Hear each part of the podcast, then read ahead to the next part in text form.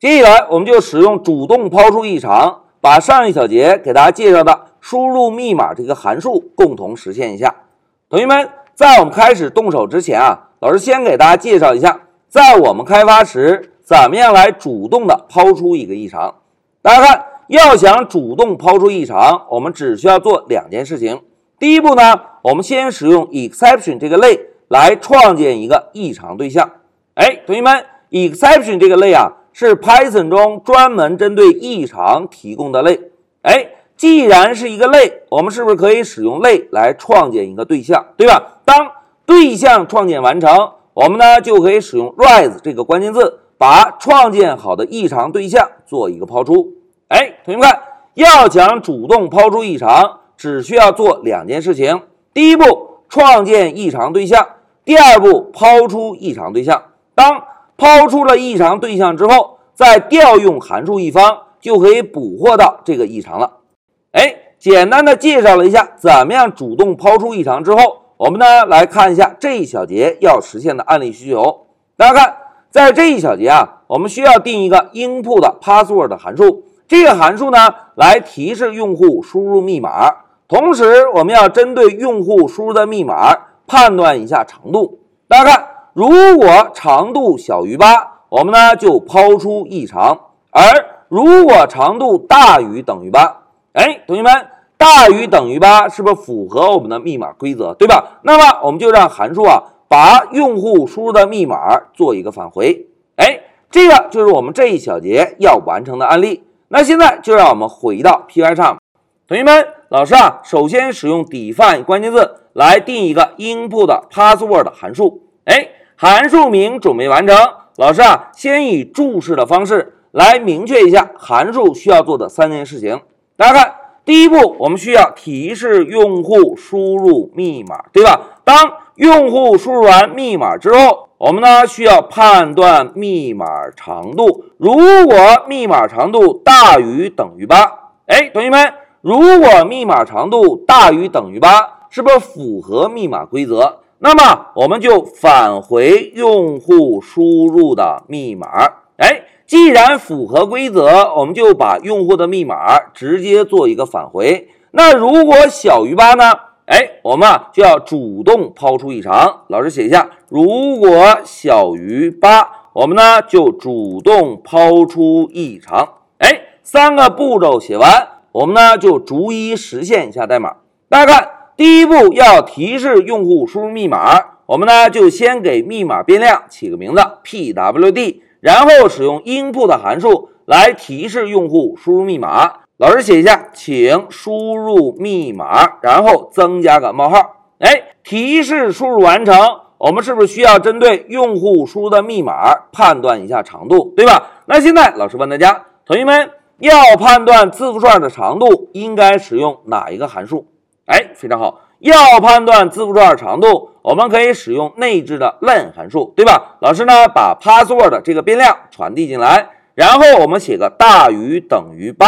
哎，如果大于等于八的条件成立，我们是不是要返回一下用户输的密码，对吧？那既然要返回，我们就使用 return 这个关键字，把用户的密码做一个返回。好，返回之后，我们再来看第三步，大家看。当代码执行到这里，密码的长度是不是一定是小于八，对吧？既然是小于八，我们就需要主动抛出异常。那现在老师啊，先使用 print 函数，简单的做个输出，主动抛出异常。哎，输出完成，我们主动抛出异常的代码稍后再写。大家看，现在一个基础的输入密码的功能已经实现。我们是不是可以在主程序中提示用户输入密码，对吧？那现在老师啊，就使用 print 函数做个输出，在 print 函数内部，我们呢再来调用一下输入密码这个函数。大家看，当输入密码函数执行完成，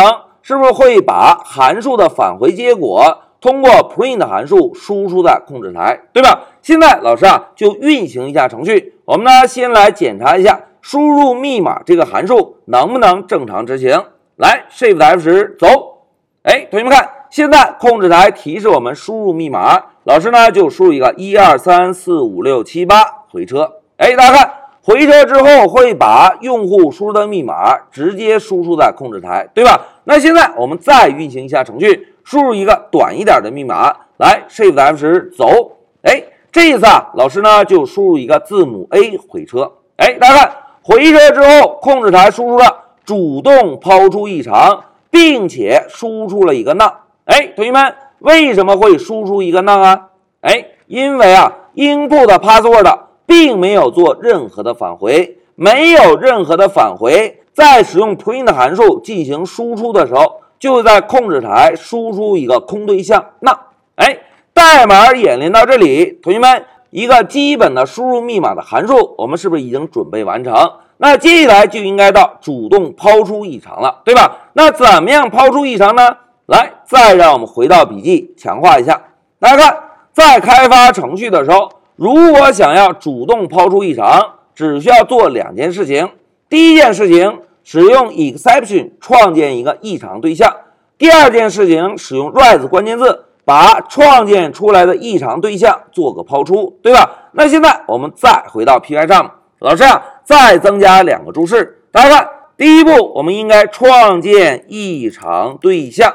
当创建完异常对象之后，我们应该主动抛出异常，对吧？好，两个步骤写完，老师啊，先给异常变量起个名字，叫做 ex，然后呢，使用 exception 这个类。来创建一个异常对象，同学们要创建对象，是不是可以使用一个小括号，对吧？现在老师敲小括号的时候，大家一定不要走神儿，注意看，老师敲一下小括号，哎，敲完小括号之后，同学们看，Pycharm 给我们一个智能提示哦，星 args，老师问大家，星 args 是一个什么参数？哎，非常好，星 args。是一个多值的元组参数，对吧？而我们在创建异常对象的时候，可以呢传递一下异常的描述信息，也就是出错信息。老师在这里写一下密码长度不够。哎，现在我们创建异常对象，并且指定了一下错误信息，然后是不是就可以主动的抛出这个异常？同学们要抛出异常啊，我们呢就使用 rise 这个关键字，然后呢。在关键字后面跟上异常对象就可以。现在老师啊，把异常的对象写在这里，哎，主动抛出异常的代码完成。现在我们再运行一下程序，Shift F 十走。哎，同学们，现在老师啊就直接输入一个字母 A 回车。哎，同学们看，现在程序执行已经出错了，出错的代码是第十六行。我们来看一下第十六行，第十六行在抛出异常对象，对吧？然后我们再继续向上看，大家看，当十六行抛出异常之后，利用异常的传递性，会把异常传递给二十行代码。那现在我们来看一下二十行代码的内容。同学们看，二十行代码是不是在调用输入密码这个函数，对吧？哎，这个是异常的传递性。那现在老师问大家，同学们。既然抛出了一个异常，我们是不是可以捕获异常，对吧？那要捕获异常，应该用哪一个关键字呢？哎，我们啊就可以使用 try 这个关键字，然后呢，把输入密码这个函数移动到 try 关键字下方，并且啊，在 try 下方再使用 except 来捕获一下异常。同学们，在这里老师啊就使用 exception，哎。我们要捕获一个异常，对吧？然后使用一个 as result，哎，捕获异常的代码基本准备完成。我们啊就在 except 下方使用 print 函数来输出一下错误信息。老师呢就把 result 对象做一个输出。老师写下 result。